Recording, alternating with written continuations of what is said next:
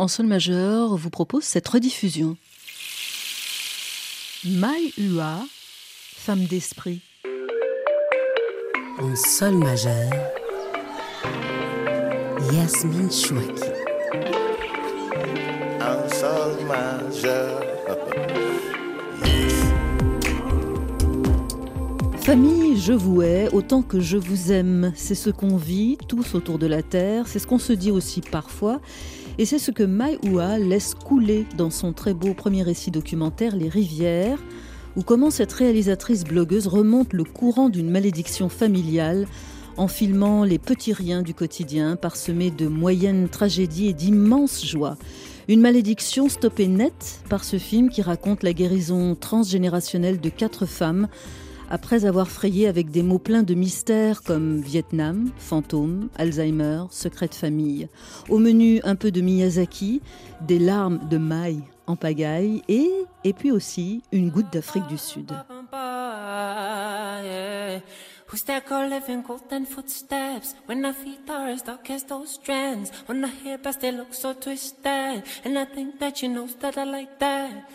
Or maybe not, cause she's a all about her. And she'll be damned if she can. But I thought of her. I tell that girl I know she's seen no value in her me. I think if we try, she could understand who I be. And I know how to be for her. She's doing what they Yes, sir, how can you my heart say yeah?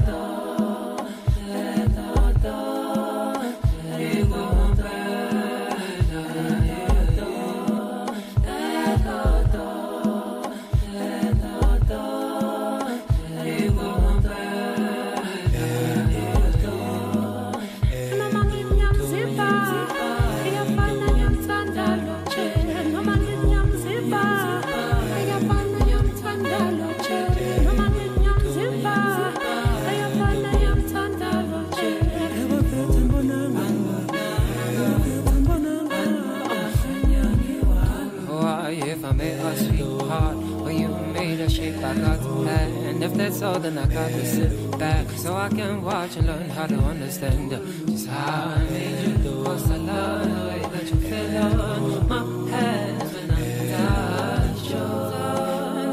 By the way, by the way, can we talk? Something I think I know this every time when we talk. Something so surreal, and I don't wanna lose it. No, no, no. With your love, CC, sen kondi felibi Sima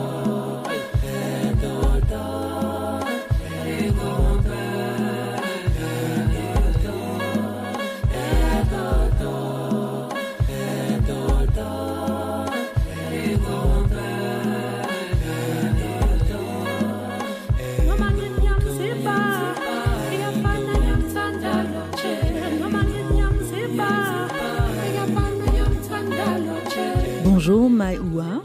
Bonjour. Merci de nous faire découvrir en son majeur Something Soweto. C'est un chanteur sud-africain magnifique apparemment. Dites-nous tout sur ce morceau. Kwamampela. Bah, j'ai pas grand chose à dire si ce n'est que ça me met à chaque fois dans une sorte de transe. J'ai envie de pleurer tout le temps. je trouve qu'il a un, rapport bah, à la voix, euh, puisque tout cet EP est a cappella, mais qui est très contemporain et qui en même temps euh, parle à tous les tissus du corps, quoi. C'est de la magie. Que veut dire votre prénom, Mai? Alors, mon vrai prénom, c'est Chukmai, qui veut dire fleur de bambou. Et en fait, la, fleur de bambou, c'est aussi une fleur qui fleurit tous les 100 ans, en fait. C'est très, très rare. Et moi, j'ai vu ma première floraison de bambou il y a un an.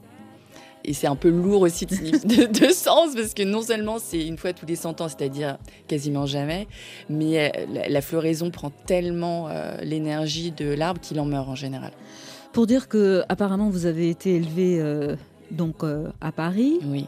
Avec le club Dorothée, le ticket de métro parisien, les concerts de Prince à Bercy, et en même temps, et en même temps, le monde de l'Asie a circulé en vous autour de vous Oui, alors bah, le, mes parents sont vietnamiens et donc voilà, moi je grandis euh, avec l'hôtel des anciens, avec l'encens qui fume pendant les cérémonies, des prières. Et puis c'est aussi une culture de la bouffe euh, et des réunions aussi euh, avec que des Vietnamiens. Donc une réalité un peu à côté, un monde d'à côté en fait. Et puis, euh, moi, j'ai grandi dans un village de 5000 habitants euh, où on était les trois seuls Vietnamiens, mes, deux frères et moi. Personne n'oubliait qu'on était Vietnamiens, mais personne ne nous essentialisait au trois Toc du coin. Donc, euh, donc, on avait des tonnes de petits copains qui venaient à la maison pour découvrir nos traditions, qui adoraient apprendre, en fait, une autre possibilité.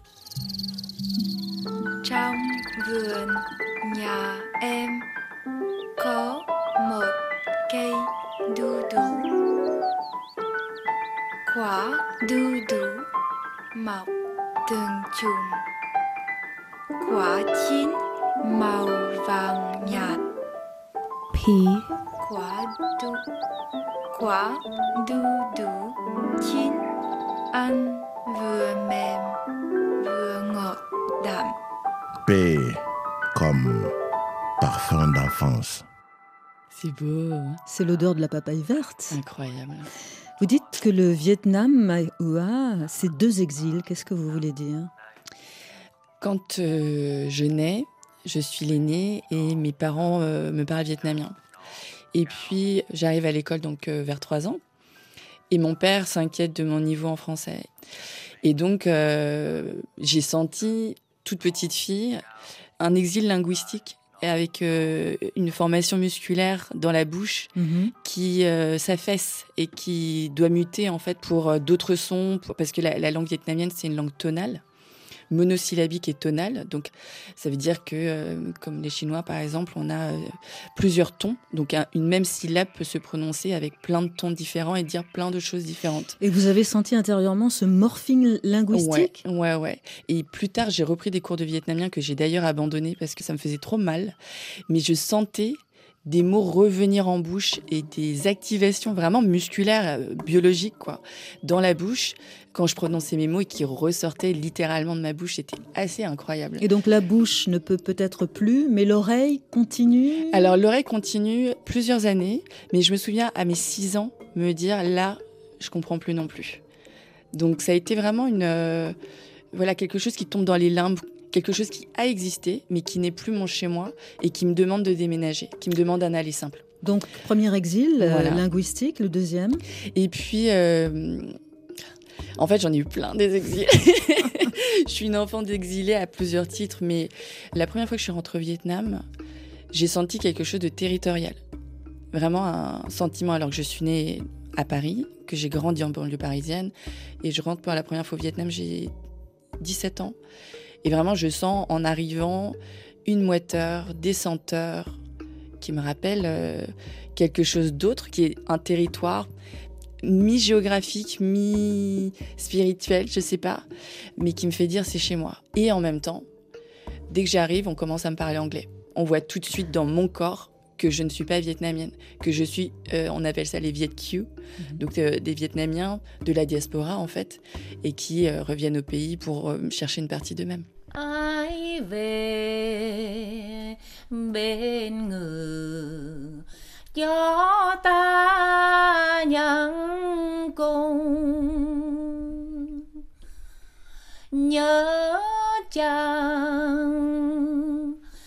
Non nước hướng bình.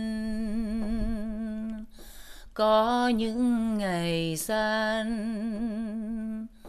lưu luyến đa tình vương môi tơ mặn Une chanson douce que vous chantez votre maman? Oui, oui, c'est maman là qui chante, ouais. Ça vous rend triste? En fait, c'est pas de la tristesse, c'est vraiment de la mélancolie. Ah oui, parce que les, auditeurs, les auditrices ne voient pas, mais je suis en larmes. Ça fait deux minutes qu'on a commencé l'émission. Mais c'est vrai que les sons, les sons du Vietnam, ça me fait quelque chose, ouais, ça c'est sûr. Et puis bah voilà, le son de ma maman, c'est c'est quelque chose de d'extraordinaire. Mais vous comprenez encore les paroles Bien sûr que non, non, non. Alors il y a un filtre là. Voilà, exactement. Il y a un filtre et puis il y a une, une amnésie aussi. Mais là, je sais que ce sont des sons que je comprenais avant.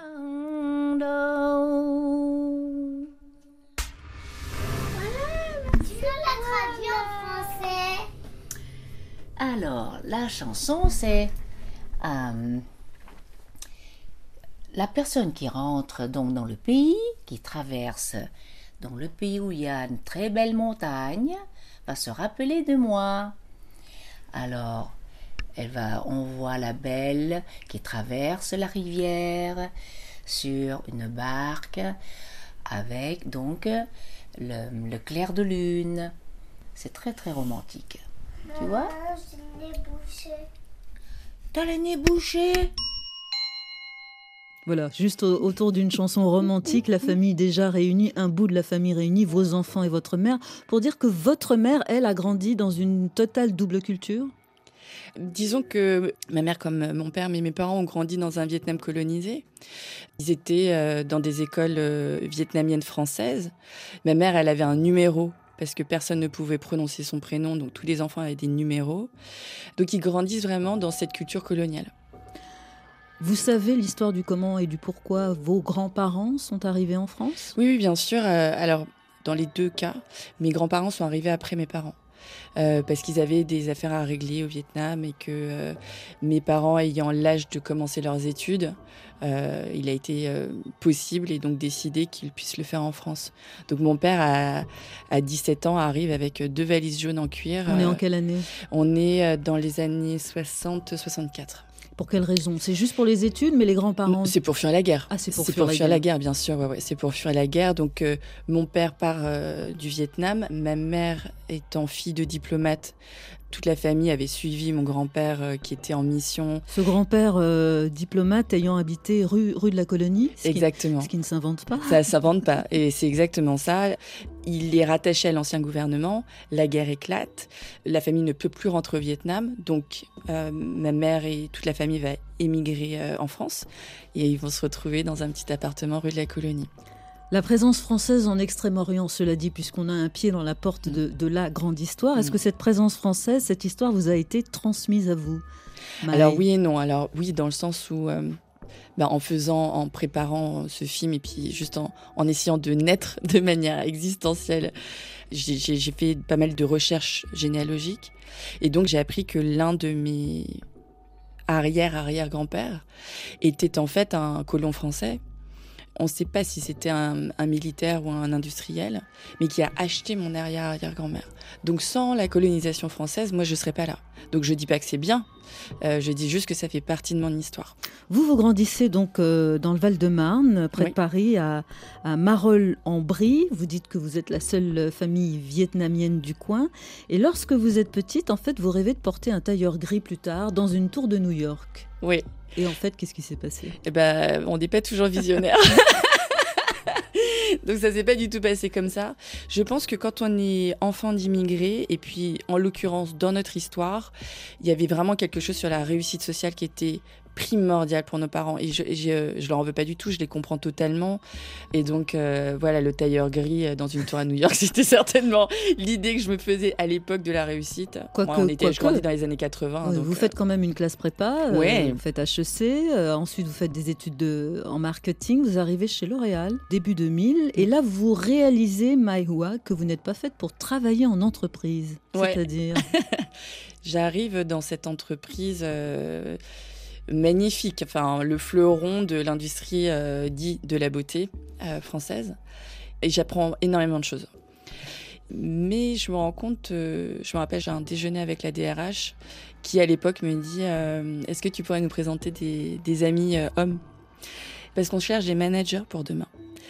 Et moi, j'ai le cerveau qui explose à ce moment-là parce que justement, je grandis en tant qu'immigré euh, avec euh, des parents qui me disent euh, T'es en France, t'es pas au mhm. Vietnam, là, t'es en France, tu vas pouvoir avoir une carrière, des diplômes, un mari génial, des enfants, tu peux avoir tout ici. T'es sauvé. T'es sauvé. Et là, à ce moment-là, pendant cette minute de déjeuner, mais tous mes horizons en fait explosent. Donc plus de gris dans une tour de New York. Alors, je vais pas avoir à faire le choix. Vous explosez, on va dire, euh, tous les forfaits de votre vie professionnelle, privée aussi. Vous allez vous diriger vers des études euh, en art déco. Vous avez 25 ans à ce moment-là, etc. Vous allez vous marier, avoir deux enfants, puis divorcer. Et là, ça va être une autre explosion que vous allez nous raconter. Et parallèlement à cette vie, vous lancez un blog, euh, myua.fr, mm. consacré à quoi? Alors au début, il était consacré à la beauté. Oui, vous êtes fascinée par les rituels de beauté. Voilà. Pourquoi? Je suis fascinée. Alors au début, bah, je ne le savais pas. Et puis, bah, au bout de euh, centaines de portraits de femmes me montrant exactement la même chose, c'est-à-dire un peu de poudre, du rouge à lèvres et un peu de mascara, je me suis dit, bon, il y a quelque chose d'autre que tu viens chercher. Mhm. Et cette autre chose, c'était une histoire de reconnexion. C'est un moment où les femmes, elles se regardent avec vachement de douceur dans le miroir. C'est très, très suspendu comme ça, mais c'était ça que je venais chercher. Et évidemment, une fois qu'on a dit euh, reconnexion, bah, je savais bien que c'était pas une histoire de fond de teint, mhm. quoi.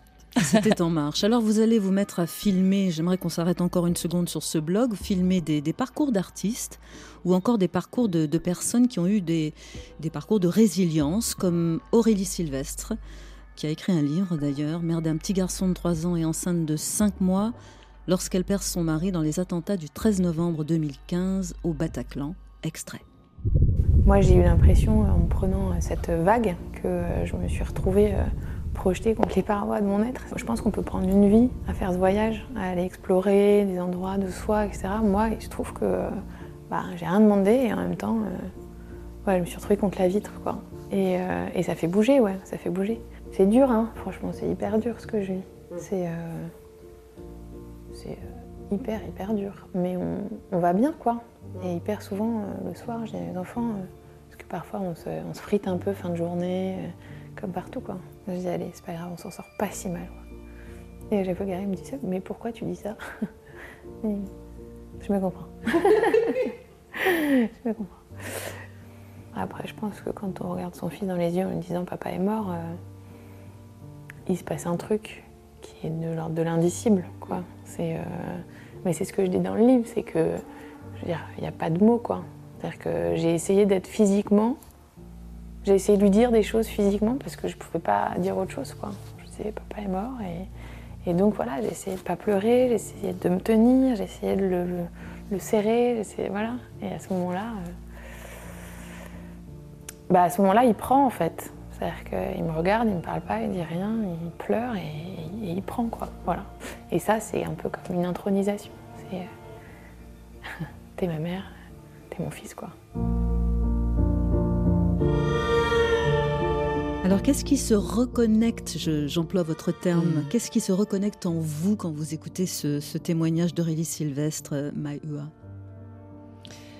En fait, Aurélie, euh, quand je, viens l'interviewer, elle avait voulu me rencontrer en fait après être sortie de son deuil parce qu'elle suivait ce que je faisais sur le blog et euh, ce qu'elle m'apprend en fait c'est quelque chose de terriblement simple d'une souffrance atroce mais qu'elle regarde dans les yeux, quoi. Et ça, j'ai la chair de poule partout. Et quand on la voit et quand on l'entend, bah, ça donne un courage de dingue. Est-ce que l'idée de filmer l'intime mm. commence là pour vous?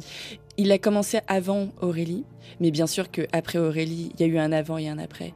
Mais euh, il y avait une autre vidéo euh, qui a fait beaucoup pleurer les gens aussi, qui était toute simple, d'un professeur de sport qui donne un cours de sport, en l'occurrence de danse, à ses élèves de 5e. Euh, et euh, en six minutes, en fait, euh, les gens sont transportés, pleurent, et, ils m'envoient des centaines de messages dans la journée. Et je ne comprends pas pourquoi, mais je comprends que ma caméra et ma capacité à monter émeut les gens. Et ça, je savais pas que j'avais ça. Quand on fait des, quand on rêve d'un tailleur gris à New York, on ne sait pas qu'on qu'on peut filmer les gens et transporter, voire diffuser une émotion. Ça, je savais pas que je savais faire ça.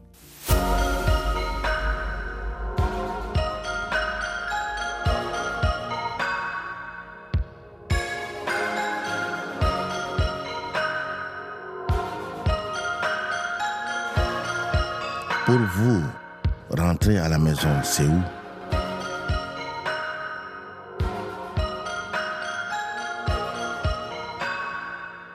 Il nous est arrivé un truc euh, assez fou, c'est qu'on a ramené ma grand-mère de France au Vietnam après 40 ans d'exil. Et puis en fait, au Vietnam, on s'est rendu compte qu'elle était plus chez elle. Que chez elle, c'était en fait la France. Et ce qu'elle m'a appris à travers cette euh, expérience, c'est que chez moi, c'est là où il y a les gens que j'aime, mhm. en fait. Oui, vous en parlez bien. Vous dites que ce fantasme du retour mhm. chez votre grand-mère s'est révélé un désastre. Désastre. Désastre, parce que, parce que notamment quand on vieillit, la seule chose qui compte, c'est les liens d'amour, en fait, qui nous unissent aux autres. Et puis, voilà, rentrer dans un pays, en fait, ça n'a aucun sens parce que un pays ou une culture, c'est un espace-temps. Et quand on rentre au pays, en fait, on rentre dans un pays qu'on connaît plus du tout, parce que 40 ans plus qui tard, est un autre espace-temps, qui est un autre espace-temps où les gens ne parlent plus exactement la même langue, où euh, toute l'architecture a changé, où tout a changé en fait, et où on n'a plus aucun ami, plus aucune famille. Allô maman? Allô? Tu m'entends? Oui, dis-moi. Maman, j'ai fait, j'ai fait un rêve hier, et en fait, euh, c'est un rêve où je tombe, je tombe du ciel. Euh, oui J'arrive dans la mer et je meurs. Oh, c'est pas vrai. Et en fait, il faut que tu m'expliques pourquoi t'es partie. Bon, je suis partie parce que si je restais, je crois que je ferais euh, une grosse bêtise. Hmm. C'est la faute à personne, mais je serais tellement. Donc, euh, un petit peu pour sauver ma peau, parce que sans réfléchir, euh, c'est je prends la porte, j'ouvre et je m'en vais. Tu vois Hmm. Hmm. Mais euh, en fait, il faut que tu m'expliques. J'ai besoin de comprendre, en fait, parce que je regarde mes enfants. Et qu- quand on est une maman et qu'on a ses enfants, co- comment on peut partir sans eux? Parce que du coup, j'ai peur de faire la même chose. Ça me fait tellement de la peine, mais je vais te dire quelque chose tout de suite, immédiatement, pour te rassurer. Jamais tu feras une chose pareille. Parce que ton histoire, c'est pas comme la mienne, tu vois. Je devais être complètement folle à l'époque, hein, que je- j'avais besoin qu'on me protège. À 28 minutes de votre documentaire Les Rivières, Maëa, on entend donc cette conversation au téléphone avec euh, votre mère, qui donc a cette phrase Ton histoire, c'est pas comme la mienne. Sauf que, sauf que, quelque chose euh, s'est transmis de génération en génération dans la lignée des femmes de votre arbre généalogique que vous dessinez hein, au début de, de ce film. Et cette histoire, c'est une histoire de malédiction. Mhm. Quelle est cette histoire? Mon oncle, en fait, euh, me fait cet arbre généalogique que j'ai recréé pour le film. Et en fait, il me fait la démonstration que euh, d'une génération à l'autre, ça marche pas entre euh, les femmes et leurs hommes. Et il me dit, tu vois, c'est pour ça que tu t'es séparé, en fait. Et il m'explique euh, d'où je viens, qui je suis, et puis ben, qui je vais être, et ce que je peux transmettre à ma fille. Et moi, ça me coupe en deux, quoi, forcément. Et c'est fou parce que cette histoire de malédiction, c'est vrai et c'est faux à la fois. Parce que croire en ça, et moi c'était mon cas, ça devient autoréalisateur, évidemment. Et quand je, je me suis mise à vraiment croire, c'est-à-dire à accueillir cette croyance et à dire, bon, allez, euh, bah on y croit en fait, j'y j'y crois, je, je suis obligée de, de, de, de me l'avouer, j'y crois. Et ben à ce moment-là, j'ai un espace de liberté, une toute petite poche qui me dit, ok, ça veut dire quoi en fait? Et puis hop, on remonte le fil un pas après l'autre pour finalement découvrir que évidemment il n'y a aucune malédiction. Mais quand j'ai publié ce film, donc ça fait un an et demi maintenant, moi j'ai reçu des messages du monde entier, de femmes au Japon, euh, à Madagascar, en Haïti, en Tunisie, qui m'ont dit c'est fou. Moi aussi on m'a dit que je venais d'une lignée de femmes maudites. Et souvent je pense à Mona Chollet euh, et ses sorcières et euh, et je pense que c'est un narratif en fait euh, qui est suspendu comme ça. Mais si vous voulez réduire une femme dans sa puissance, euh, vous lui dites qu'elle est maudite. Alors en même temps, vous connaissez du coup l'histoire de vos ancêtres féminines. Mhm. Quelle est cette histoire de malédiction qui se transmet de génération en génération? Alors, il y a un événement que j'ai pas gardé dans le film. Cette fameuse arrière-arrière-grand-mère qui a été vendue, elle a aussi été enterrée près d'une rivière. Et euh, elle était trop près de la rivière. Donc euh, l'histoire, c'était que euh, ses pieds étaient mouillés par la rivière qui coule. Et comme ses pieds étaient mouillés, son fantôme avait froid et venait hanter les, les femmes de sa lignée. Alors j'ai découvert assez rapidement que la tombe avait été mise au sec. Mais c'est fou parce que ce film s'est toujours appelé Les Rivières. J'ai su cette histoire beaucoup plus tard. Et du coup, c'est pareil. C'était, OK, qu'est-ce que ça veut dire en fait de mettre quelqu'un à la mauvaise place, qu'elle soit seule, les pieds mouillés? Qu'est-ce que ça veut dire? Et cette histoire de, de mort-vivant, quoi, de, de pouvoir être morte de son vivant et de pouvoir être tellement morte de son vivant parce qu'on choisit rien de sa vie, qu'on finit par euh, rester vivante alors qu'on devrait être morte pour hanter. En fait, c'est une histoire de place où les femmes ne sont jamais à leur place parce qu'elles ne, sont jamais autorisées à vivre leur vie. C'est ça en fait l'histoire. Et dans cette euh, féminité-là, il y a la question de la maternité. Et donc toutes ces femmes n'ont pas pu être des mères. Et en fait, euh, notre famille, ce sont des corps de mamans qui n'ont pas pris les enfants, leurs filles dans leurs bras. Alors vous les filmez, ces corps, vous filmez donc ce retour au Vietnam, vous filmez le grand-père dans son lit médicalisé, mm. vous filmez beaucoup vos enfants, mm. ces petits papillons de vie, vous filmez votre mère médecin qui soigne la famille, mais sa mère particulièrement. Et vous vous filmez, mmh. Maïua, avec votre mère dans cette séquence euh, assez incroyable qui commence comme ça, euh, dans mm. la détente. Vous êtes toutes les deux allongées, les yeux fermés. Euh, séquence où vous vous livrez l'une à l'autre. Je n'avais pas ces notions-là, si tu veux. Mais non, mais c'est que moi, en mon avis, au contraire, tu les avais intégrées. Sauf que, sauf que bah, comme il représentait ton père, il fallait bien qu'il soit un peu pervers. Voilà. Au contraire.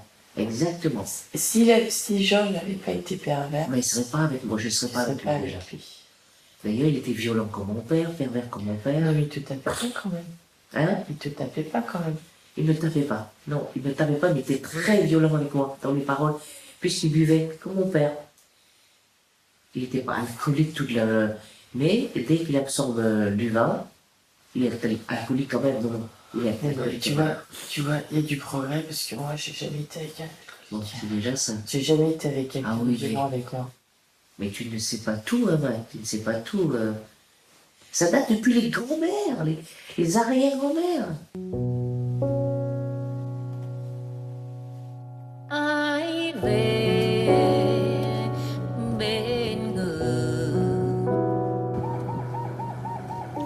Sais que le, son est un petit peu euh, difficile, mais je voulais qu'on partage euh, ce moment qui est crucial hein, dans votre film Les mm. Rivières euh, Et ce que l'on voit dans cet extrait, c'est que bah, la relation mère-fille, euh, c'est pas quelque chose qui coule de source, si vous me permettez l'image. Bien sûr, bien sûr que non. Et la famille, c'est pas des histoires de sang et de, c'est pas naturel du tout. C'est une construction et c'est quelque chose qu'on cultive ou pas en fait. Mm. C'est une construction, mais justement, je trouve que vous prenez beaucoup de risques dans la manière dont vous avez de filmer les vôtres, de vous filmer. Vous êtes, je vous le disais en off, un peu la pro du, du lâcher prise. vous cherchez quoi en filmant de cette manière? Alors, ma caméra, c'est un membre de la famille parce qu'à l'époque, je filmais tout, tout le temps. Et la famille avait accepté ça, ce qui est quand même un énorme. je pense que c'est un peu compliqué de, vivre avec quelqu'un qui filme tout le temps. Mais ils avaient accepté ma folie. Et en même temps, ils l'avaient accepté parce que ma caméra était un bouclier pour moi. C'était une protection. Parce que lorsqu'on vient d'une famille dysfonctionnelle, en fait, la famille, c'est un lieu très dangereux. Très, très dangereux. Et donc, moi, j'avais un besoin essentiel, fondamental de renouer avec ma famille, pas parce qu'on avait été exilé physiquement, séparé physiquement, mais parce qu'on avait été exilé, je dirais, spirituellement. C'est-à-dire que personne, tout le monde était là, mais personne n'était là. Et cette caméra, elle me permettait d'avancer à la fois avec un bouclier, mais, comment dire, euh, nu. Et donc, avec ce lâcher-prise et cette créativité du moment qui fait, bah tiens, on vient de s'engueuler comme du poisson pourri, Peut-être qu'au lieu de se taper, on peut poser la caméra, on la laisse tourner, et puis euh, ben, on va se parler pour la première fois de notre vie. Hmm. Et comme c'est un peu dur de le faire euh, les yeux dans les yeux, on va se mettre côte à côte. La famille, c'est quelque chose de très dangereux, dites-vous, mm. Maï. En fait, ce work in progress, car vous, fonctionnez comme ça, hmm. hein, avec votre caméra, vous fait tomber sur... Euh, cette chose, dans cette dangerosité dont vous parlez, mm. c'est-à-dire sur des secrets de famille. Mm-hmm. Vous diriez que c'est la caméra qui permet ça, la révélation, la remontée de cette parole forcément enfouie Alors, c'est pas la caméra, mais c'est ce que me permet la caméra. C'est-à-dire que la caméra me libère dans la peur euh, de parler, parce qu'en fait, toutes les familles sont dysfonctionnelles parce que toutes les familles sont régies sur la loi du silence. Et moi, la caméra m'a donné beaucoup de liberté. Beaucoup en l'occurrence, les dysfonctionnements dont vous parlez euh, ont un poids terrible. Hein. On parle d'abandon, on parle d'inceste. Donc, euh, oui, oui, oui, oui. C'est-à-dire que notre famille, elle a été traversée par une, une intensité de violence et une violence à, à multifacettes quoi. Simplement à chaque génération, ce qu'on a pu détecter, c'est une chose en amène une autre, qui en amène une autre, et ça morphe en fait.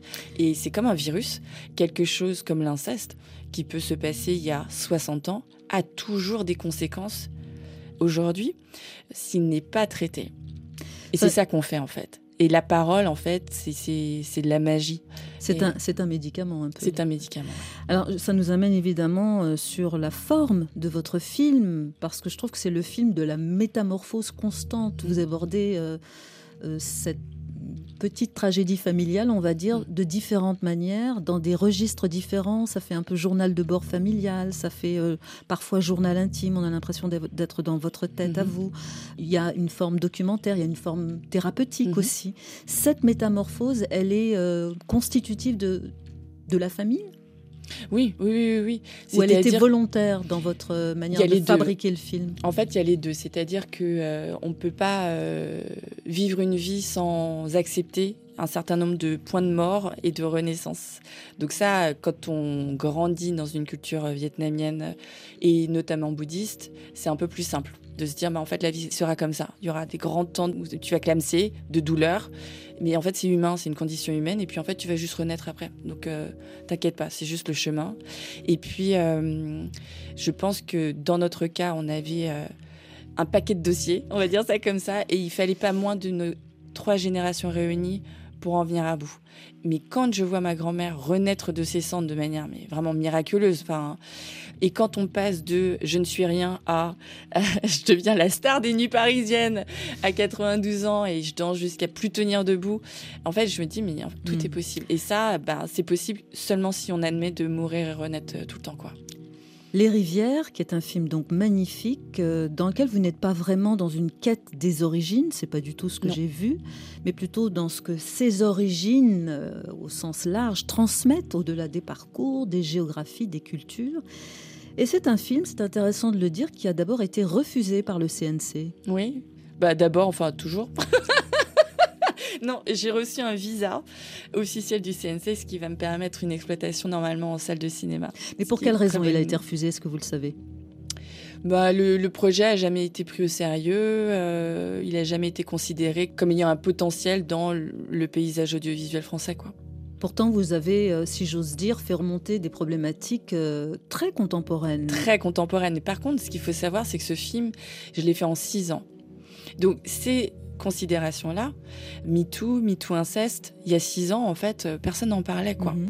Et c'est assez fascinant, d'ailleurs, pour moi, d'arriver à un moment sociétal avec mes recherches sur l'intime qui sont pas des recherches militantes, qui sont pas des recherches activistes, mais qui ont leur contribution mhm. euh, pour les réflexions qu'on a aujourd'hui. Car vous dites des choses sur l'invisibilisation des femmes, euh, sur les femmes racisées. Bien sûr. Ça, fait partie, par contre, de. Bien sûr. C'est-à-dire que moi, ma recherche, elle était, euh, comme je le disais, extrêmement intime. Donc, c'est vraiment à l'intérieur de l'intérieur. Que se passe-t-il Mais bien sûr que quand je le publie, je mets à disposition dans l'espace public un récit qui devient un engagement politique de ma mm, part mm. et de, la part de la famille d'ailleurs, qui se dit, en fait, lorsqu'on a appris tout ça, lorsqu'on est revenu de ce dont on est revenu, on doit le mettre à disposition, c'est notre responsabilité.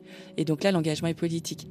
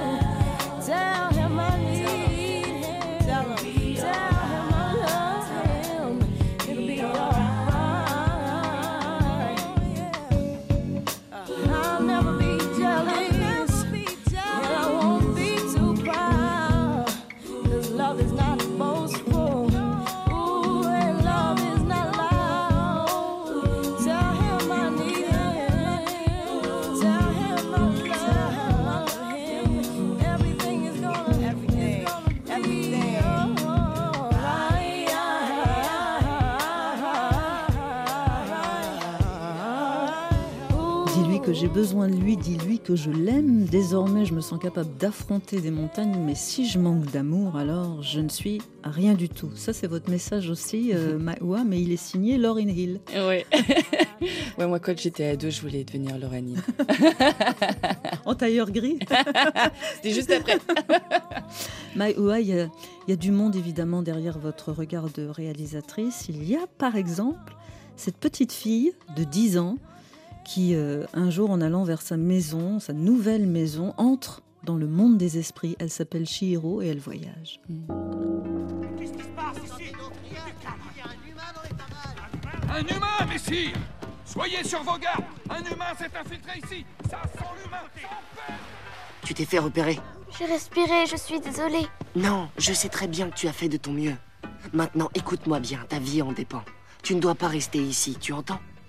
私が行ってごまかすからその隙に千尋はここを抜け出していや行かないでここにいてお願いこの世界で生き延びるためにはそうするしかないんだご両親を助けるためにもやっぱり豚になったの夢じゃないんだ Ne bouge pas. Il faut que j'y aille. N'oublie pas, Chihiro. Je suis avec toi. Tu peux compter sur moi. Mais comment est-ce que tu sais comment je m'appelle Je te connais bien depuis que tu es toute petite. Quant à moi, je m'appelle Aku. C'est comme culte des ancêtres. Avec ce film d'animation magnifique de Miyazaki, Le voyage de Shihiro, qui a été important pour vous. très important. Vous êtes comme Shihiro, vous croyez aux fantômes. Ouais, ouais, ouais, totalement. Avec incrédulité au départ. Beaucoup d'angoisse, de, peur. C'est un film euh, extrêmement sombre en fait. Mais euh, ça m'a inspiré aussi euh, de pouvoir aborder des sujets sombres avec beaucoup de couleurs. Car le fantôme, le monde des fantômes, c'est pas forcément un monde sombre et menaçant. Non, mais c'est un monde qu'il faut parfois accepter et avec qui on peut dialoguer. Et moi, ma mère, elle est très très en contact avec ce monde d'à côté. Et en fait, pour moi, Shihiro et Miyazaki, c'est l'entrée du sacré euh, dans nos vies, dans la psyché. Et comme les, histoires qu'on raconte sont, c'est pas des balivernes en fait, c'est constitutif de qui on est les histoires qu'on se raconte. Et je le sais d'autant mieux qu'on m'a dit que j'étais maudite et que moi j'y ai cru. Donc pour moi, cette histoire d'histoire et de croyance, à quoi on croit et comment les enfants aussi ont accès à ça, pour moi ça me fascine. Et, euh, Miyazaki, c'est ça pour moi aussi, c'est la voix des enfants. Mmh. Culte des ancêtres, très important chez vous, et mm. culte de l'amour aussi. Je crois mm-hmm. qu'on peut dire ça à votre sujet. Beaucoup de références dans votre tête, en tout cas. Vous m'avez parlé de Toni Morrison avec Beloved, euh, des familles qui ont la tête à l'envers, d'un sociologue qui s'appelle Robert euh, Neuberger. Donc, d'un côté, la mémoire familiale qui vous a vraiment fait travailler, et puis de l'autre, les mouvements décoloniaux qui vous ont euh, rattrapé. On peut d'ailleurs écouter votre témoignage, c'est ce que j'ai fait sur le podcast Kif Taras. Mm-hmm. Et puis la question du genre qu'on a un peu effleuré tout à l'heure, sans doute après, après MeToo. Vous avez fait un, virage, j'ai l'impression, à 180 degrés, alors que vous étiez vraiment focalisé sur le féminin. Mhm. Vos radars se sont tournés vers le masculin mhm. dans un documentaire que je ne demande qu'à voir intégralement, que vous avez co-réalisé avec euh, Jerry Hyde, intitulé Make Me a Man, fais de moi un homme. Juste avant d'entendre le teaser, quelles questions vous posiez à ces hommes au parcours très particulier? Alors, dans ce parcours, j'ai rencontré Jerry, qui est devenu mon compagnon, qui m'a beaucoup accompagné euh, sur les rivières. Et Jerry, il est thérapeute et il a des groupes de parole d'hommes depuis 25 ans. Et donc, quand j'ai rencontré Jerry, je voulais tout de suite faire un film sur ces groupes de parole. Mais bon, bah, étant une femme, c'est un peu plus compliqué. Et puis voilà, lui, il est aussi en travail, il doit préserver l'intégrité de son travail, de son groupe. Et un jour, en fait, il s'est rendu compte qu'il avait dans, ses, dans son groupe une équipe de cinéma. Donc il y avait un réalisateur là, il y avait un monteur là, il y avait euh, un étalonneur. Il s'est dit, ben, on va le faire euh, in-house, il anglais. Et puis ils ont commencé à se filmer en se posant des questions très thérapie.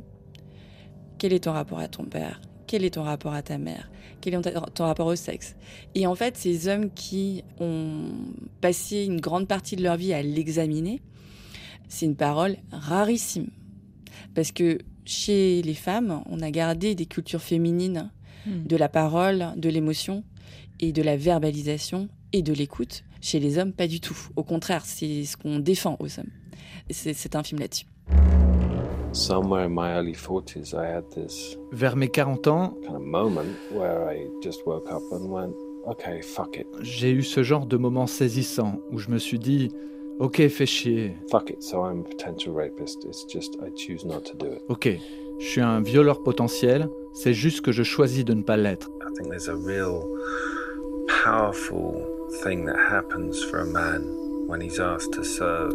Je pense que quelque chose de réel et de très puissant se produit quand on demande à un homme de se mettre au service de quelque chose. J'ai une meilleure relation avec maman depuis que je lui ai parlé de. de l'abus sexuel. C'était dur. Je n'ai plus peur de rien. Paroles et témoignages euh, extraordinaires qui changent. Ça y est, vous avez encore la chair de poule. J'ai la chair de poule partout. et qui changent peut-être la donne hein, sur le regard de certaines femmes sur l'homme blanc et dominateur Maïwa. J'ai lu une interview de vous où vous dites Nous ne pouvons pas continuer de présumer que les hommes sont naturellement dominateurs et des violeurs potentiels. N'est-ce pas du sexisme assez grossier? Bien sûr, en fait, la, culture patriarcale sépare les hommes et les femmes dans une binarité. Bon, euh, je pense qu'on a pas mal euh, challengé ces derniers temps, mais dans cette séparation, on parlait de connexion tout à l'heure. Euh, moi, j'ai beaucoup travaillé sur la reconnexion à bah, qui suis-je en tant que femme? Est-ce que ça veut dire quelque chose? Est-ce que c'est important, pas important? Il y a des terrains sur lesquels c'est important, il y a des terrains sur lesquels c'est pas du tout important. Et puis en fait, en écoutant ces hommes, donc moi, je m'attendais à aller de l'autre côté, L'idée, c'était, bah, moi j'ai travaillé sur les femmes, maintenant je vais aller de l'autre côté, comme ce que vous me disiez euh, dans votre question tout à l'heure. Mais en fait, je me suis rendu compte qu'on est du même côté. Une fois qu'on travaille sur soi et qu'on essaye de comprendre au niveau intime, je ne parle pas au niveau structurel et sociétal, mais vraiment au niveau intime, quand on a les outils, la question du genre, elle se pose à certains endroits, mais pour la plupart, pas du tout. C'est-à-dire que les, gens qui vont en thérapie, euh, ils vont parce qu'ils sont engueulés avec euh, leur partenaire ou leurs enfants, avec leur boss, euh, qui comprennent pas comment une relation d'amour se construit ou perdure. Enfin, ce sont les mêmes questions en fait, qu'on soit homme, qu'on soit femme, qu'on aime les hommes, qu'on aime les femmes. Mhm. Jerry, il a aussi des personnes en transition. on a toutes les mêmes questions. Donc en fait, l'idée c'est comment cette parole qui est intime peut encore une fois être mise au service du grand nombre, parce qu'en fait, ces questionnements-là, ils ne devraient pas être uniquement intimes, ils devraient être euh, proposés par le sociétal. La société devrait proposer que n'importe quel homme ou n'importe quelle femme soit en capacité de cheminer sur son histoire, ses réactions, ses émotions, et qui puisse euh, du coup être en lien avec euh, lui-même ou elle-même et avec les autres. Et avec les autres. Et avec les autres, bien sûr. C'est votre dernier mot, si j'ose dire, parce que vous êtes vraiment celle qui connecte qui rassemble et qui ne sépare pas. Merci Mawa et puis euh, bonne route Merci à vos futurs projets. Et pour vous donner la route, comme on dit euh, en Afrique, un peu de People's Faces avec euh, Kay Tempest. Ah. Je crois que c'est la première fois qu'on le programme en sol majeur. Figure du spoken word britannique. D'un mot, pourquoi elle? Bon, ben, Kay Tempest, ça fait énormément de temps que je la suis. Elle était Kate, elle est, elle est devenue Kay. Et je la suis parce qu'elle a une incarnation bah, c'est fou, j'avais pas fait le rapport, mais elle a une incarnation, j'allais dire musculaire, mais vraiment dans son corps, de ses mots. Ils sont pas que spoken, ces mots, ils sont incarnés dans, un, dans une présence, mais vraiment qui me transporte, quoi, vraiment.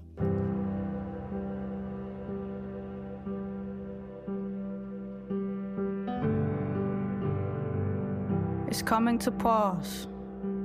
My country's coming apart. The whole thing's becoming such a bumbling farce. Was that a pivotal historical moment we just went stumbling past? Well, here we are, dancing in the rumbling dark. So come a little closer. Give me something to grasp. Give me your beautiful, crumbling heart.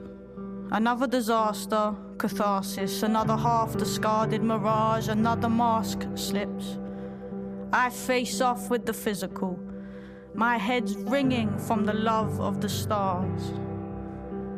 There is too much pretense here, and too much depends on the fragile wages and extortionate rents here. We're working every dread day that is given us Feeling like the person people meet really isn't us. Like we're gonna buckle underneath the trouble. Like any minute now, the struggle's gonna finish us. And then we smile at all our friends. It's hard. We got our heads down and our hackles up, our backs against the wall. I can feel you aching. None of this was written in stone. There is nothing we're forbidden to know and I can feel things changing. Even when I'm weak and I'm breaking, I stand weeping at the train station, cause I can see your faces. There is so much peace to be found in people's faces.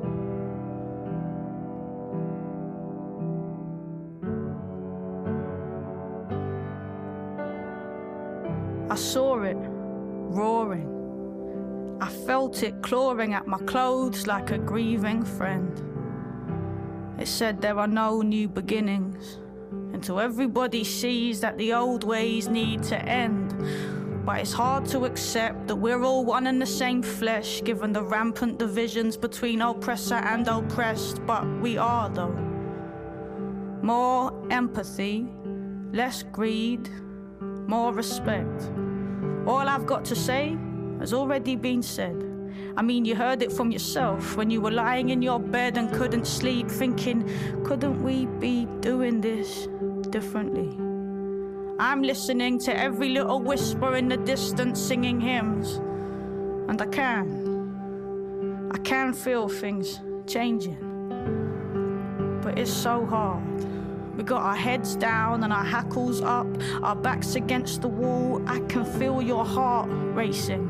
None of this was written in stone. The current's fast, but the river moves slow, and I can feel things changing. Even when I'm weak and I'm breaking, I stand weeping at the train station, cause I can see your faces.